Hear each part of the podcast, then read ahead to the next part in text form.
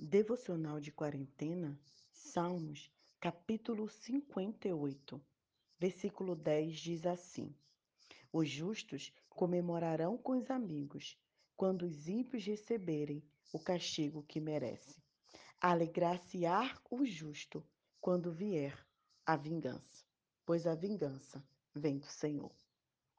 Eu quero trazer esse tema para a gente nesse dia. Vingança.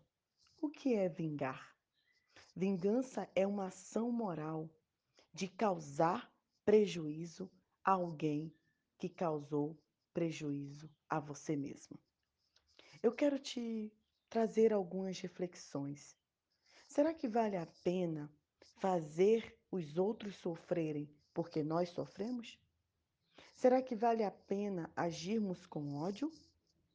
Será que ainda estamos vivendo no olho por olho, dente por dente, como era no Antigo Testamento? Será que é isso que Jesus trouxe para nós? Sabe, queridos, muitas pessoas agem de maneira maldosa, se escondendo no mal que elas receberam. Vale a pena, então, nos tornarmos semelhantes àquelas pessoas que nos feriram? A Bíblia vem trazendo a resposta para a gente como enfático não. A vingança, ela não traz nenhum tipo de felicidade. E ela não sacia a nossa sede de justiça. A justiça vem de Deus, como a gente viu no Salmo 58. Quando agimos motivados pelo ódio, apenas retribuímos da mesma maneira a maldade que recebemos. E dessa forma, não estamos fazendo justiça, apenas perpetuando o mal. Por isso, eu quero deixar essa reflexão para você. Eu não sei quantas pessoas te feriram ao longo da vida, mas, por favor, não permita que a amargura da vida te torne uma pessoa amarga. Não permita, não te permitas transformarem no mal que te fizeram. Eu quero trazer dois exemplos para você de mulheres contemporâneas que conseguiram transformar a maldade que fizeram para ela em bênção para todas as pessoas. A primeira é uma jovem paquistanesa chamada Malala. Ela se tornou famosa porque foi baleada na cabeça por um grupo radical no país dela, simplesmente por querer ir à escola. Hoje, Malala é ativista em prol do direito da educação de meninas e foi a pessoa mais jovem a receber o Prêmio Nobel da Paz. Malala fez com que aquela bala que ela recebeu em sua cabeça, que fez é, trouxe uma paralisia facial para ela e uma perda auditiva, se transformasse em bênçãos para outras meninas. Malala não se vingou. Malala não deixou que, não permitiu ou não comprou uma arma para também balear os inimigos dela.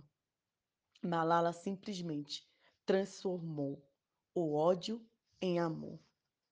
Um outro exemplo que eu quero trazer para vocês é de, da Maria da Penha, uma farmacêutica brasileira que teve a vida inteira violentada pelo seu cônjuge, mas ela lutou para que ele fosse condenada condenado e recebesse a justiça verdadeira. Por conta da postura da Maria da Penha, hoje no Brasil, nós temos a Lei Maria da Penha, que é uma lei que tem salvado vidas de mulheres que sofrem violência doméstica. Tudo porque uma pessoa não deixou, uma mulher não se deixou ser contaminada pelo ódio, não se deixou ser contaminada pela vingança mas ela transformou toda aquela dor que ela passou, as agressões que ela sofreu, e que, se eu não me engano, inclusive, ela perdeu é, os movimentos da perna, porque várias vezes esse agressor tentou matá-la. Mas quando ela finalmente se libertou, ela não desejou vingança, ela desejou justiça. E a justiça que ela desejou trouxe justiça para milhares de mulheres brasileiras. Eu quero te fazer uma pergunta.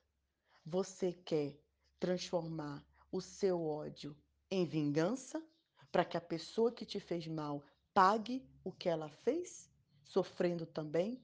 Ou você quer transformar o ódio e o sofrimento que você passou em amor para que outras vidas sejam abençoadas e não passe pelo que você passou?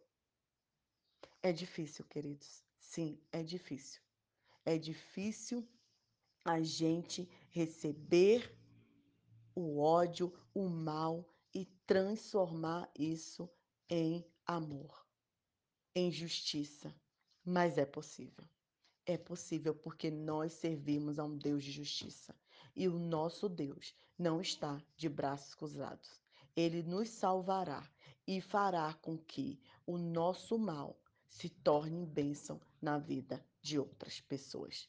Eu te convido então a não desejar vingança para seus inimigos, mas para desejar justiça, não só para eles, mas para todas as pessoas que passaram ou passam pelo que você já passou. Que Deus nos dê um dia de amor, de justiça e de paz. Nai Duarte, Moçambique.